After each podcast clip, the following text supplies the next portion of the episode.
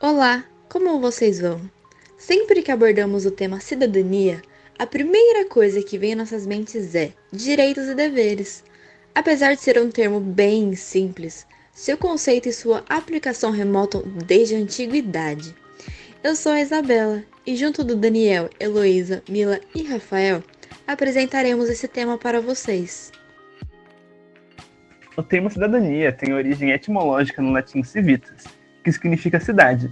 Estabelece um estatuto de pertencimento de um indivíduo a uma comunidade politicamente articulada, um país, e que lhe atribui um conjunto de direitos e obrigações, sob vigência de uma Constituição. Ao contrário dos direitos humanos, que tendem à universalidade dos direitos do ser humano na sua dignidade. A cidadania moderna possui duas categorias: a formal, indicativo de nacionalidade, de pertencimento a um Estado-nação, e a substantiva, definida como a posse de direitos civis, políticos e sociais, e é a que nos referimos aqui. Esse conceito foi fermentado desde o período grego, com a existência das polis no século 8 a.C. Nesse desenvolvimento e cada vez mais apreço ao urbano, a palavra cidadania foi exercida, enquanto uma parcela bem restrita da população tinha acesso à vida pública, trazendo sua conotação política de organização social para o bem comum. Desde a antiguidade, então, alguns povos definiam suas leis e normas de comportamento por escrito. Enquanto os gregos escreviam as regras para a participação da tomada de decisões políticas, os babilônios escreviam o Código Hammurabi, conjunto de leis que reforçavam o poder real, por exemplo. Na Grécia, apesar de ser demonstrada essa premissa de cidadania, devemos reconhecer que era para uma parcela enxuta da população, normalmente sendo disposta para aqueles com mais dinheiro, terras ou posse de escravos. Como assim? Bom, é visto que nem mulheres, estrangeiros, escravos e crianças eram considerados cidadãos. Assim, também não tinham voz ativa nas decisões. Entendi. Posterior à Grécia, com a fragmentação política, feudalismo, Idade Média e tudo mais, houve uma obstrução do emprego da cidadania já que tínhamos uma redução das relações para servidão, vassalagem e soberania. Sua abrangência retornou a partir da Revolução Inglesa. Com a Bill of Rights, ou Carta de Direitos dos Cidadãos, houve um pleno exercício dos cidadãos sem distinção à cidadania, mas era normalmente apenas alastrado a homens com maior poder aquisitivo e títulos. As noções mais vastas de direitos ocorreram assim que sucedeu a Revolução Francesa, em 1789. Os seus ideais de igualdade e liberdade foram considerados universais e deram origem à Declaração de Direitos do Homem e do Cidadão, onde os resquícios de privilégios nobres deveriam ser extraídos e os direitos civis e sociais deveriam ser aplicados a todos. Com o Iluminismo, a cidadania não é mais só focada no dever, mas também nos direitos. Mas isso realmente foi posto em prática? Não. Apesar de, em tese, não diferenciar cor, gênero e classe, mulheres e outros grupos sociais não obtiveram nenhum benefício. É um paradoxo, né? Considerada para todos, mas não atendendo a todos.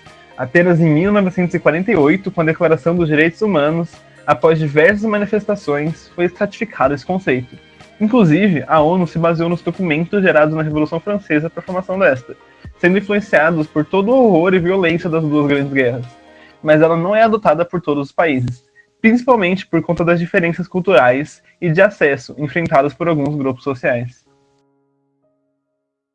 Agora, para nos aprofundarmos um pouquinho mais, podemos até contar sobre os três tipos de direitos: os civis, que são a garantia de direitos relativos à liberdade, seja de expressão, de locomoção, de credo e outras liberdades individuais. Também temos os direitos políticos, que são participar ativamente da vida política do ambiente, votando, elegendo, participando da via eleitoral ou não. E os direitos sociais, que são o conjunto universal de que todos nós podemos usufruir, como direito à alimentação, educação, proteção, ou seja, um conjunto de direitos relativos ao bem-estar econômico e social que cogita a dignidade do indivíduo. Na Constituição de 88, esses três tipos são mencionados e depurados, mas principalmente os direitos sociais, que são considerados o elementar para a maioria da população. Por isso, ela é conhecida como Constituição Cidadã. E mesmo que não vamos falar agora sobre a democracia, Tanto a cidadania quanto ela andam juntas. Mas Isa, fala pra gente quais seriam esses deveres. Dentre alguns deveres, temos o cumprimento das leis, a eleição de governantes através do voto obrigatório, o serviço militar obrigatório, no caso dos homens, e o pagamento de impostos. Ah, entendi, entendi. Mas o voto não seria um direito? Sim, e isso é algo a mais a se pensar. Enquanto deveria ser um direito, também é promovido como um dever. No Brasil, ainda há muito que fazer em relação à questão da cidadania, ainda que sejam observadas grandes conquistas desde o período da ditadura militar, que foi de 1964 a 1985. E mesmo assim, a cidadania está muito distante de considerável parte dos brasileiros, porque a conquista dos direitos políticos e sociais e civis não consegue ocultar o drama de milhões de pessoas em situação de miséria, altos índices de desemprego, taxa significativa de analfabetos e semi-analfabetos, sem falar do drama nacional das vítimas da violência particular e oficial. Aqui falamos um pouco do conceito de cidadania, suas origens e trouxemos algumas reflexões suscetíveis de sua decorrência.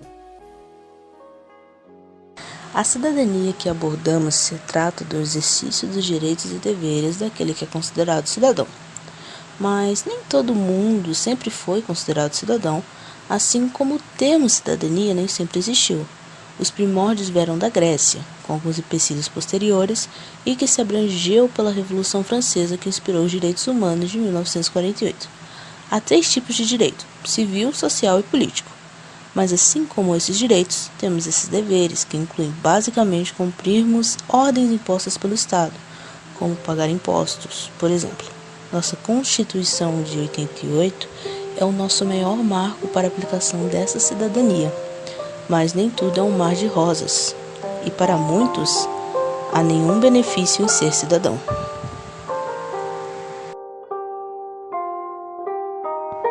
Esse foi o nosso projeto sobre cidadania. Nós esperamos que vocês tenham gostado e compreendido um pouco mais sobre esse tema. Até a próxima!